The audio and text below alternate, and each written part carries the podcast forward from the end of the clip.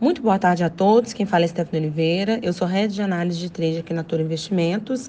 Hoje, dia 4 de dezembro de 2023, agora 17 horas e 1 minuto, e o Ibovespa caminha para uma sessão de queda. O Ibov agora ele cede pouco mais de 1%, 1,02%, depois de dois pregões consecutivos no movimento comprador. Esse movimento de queda do Ibov, na minha percepção, ele vem pressionado principalmente pela queda das ações da Vale, que é o seu maior peso. O Ibovespa, a, aliás, a Vale hoje ela cai 2,58%, representa 15,02% da carteira teórica do Ibov. E na minha perspectiva, esse movimento de queda de Vale, ele vem em ele vem em, em continuidade ao que a gente viu é, no fechamento do minério de ferro em Dalian, que acabou é, fechando em queda. Essa queda do minério de ferro, ela vem muito em decorrência de restrições de produção no norte da China e a gente sabe que a expectativa de corte na produção ela acaba é, refletindo algum tipo de expectativa de queda na própria necessidade da oferta. Então, na minha perspectiva, esse foi o cenário que acabou pressionando o Vale para esse movimento mais vendedor. Nessa mesma linha, Petrobras também apresenta um, uma queda bem importante, é o segundo maior peso do Ibov. Petro cai 1,92%. Acho que a queda do próprio, do próprio petróleo, tanto Brent quanto WTI, acaba contribuindo também com esse movimento de queda de Petrobras. Comentando agora um pouco sobre o movimento do dólar, ele segue na ponta exatamente oposta ao que o Ibovespa acabou fazendo. O dólar futuro da série F24, vencimento de janeiro do ano que vem, ele opera no movimento de alta super importante, agora ele sobe 1,37% e opera acima da casa dos 9,50.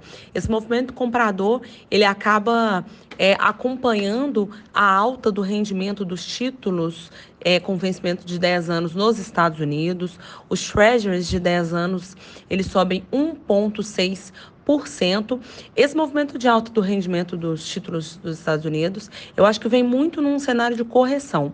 A gente está observando quedas super importantes desde outubro desse ano, então é natural que correções aconteçam à medida que o mercado ele vai lendo e compreendendo a divulgação dos dados macroeconômicos da economia norte-americana.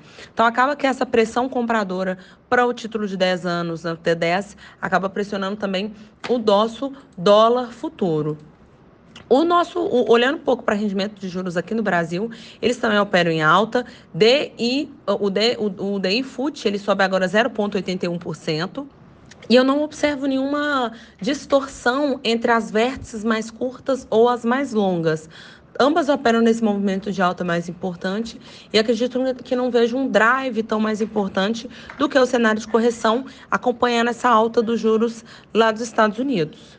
A agenda do dia de hoje veio um pouco mais esvaziada, mas acabou contribuindo para esse movimento mais vendedor do Ibovespa. Logo pela manhã, nós vimos a divulgação da, infla, da inflação IPC-FIP, que veio é, pior do que a expectativa do mercado. A previsão era uma alta de 0,3%, veio 0,43%. Então, acima do esperado, pior do que o esperado. É possível que esse dado ele esteja pressionando esse movimento de do rendimento dos juros, né, o rendimento dos nossos juros, apesar de que o cenário que nós observamos para o cenário de juros Brasil é de fato um cenário de corte de juros.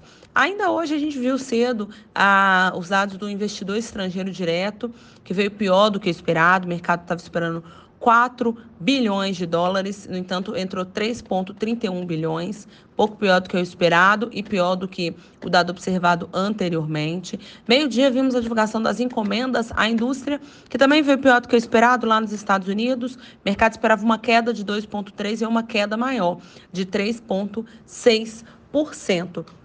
Então, de certo modo, a segunda-feira acaba a, a, gente acaba tendo ali alguns principais drives, né? A movimentação dos juros em si e acabou refletindo no resto dos nossos mercados. Mas também é, na, acredito num cenário muito de realocação de preço diante do que nós vimos no mercado, é, o rally de alta do mercado é, para, os ativos de risco, queda no dólar nas semanas anteriores. Acaba que a segunda-feira é, se, se torna um dia de realocação e reposição dos preços. Desejo a todos uma ótima tarde e até a próxima.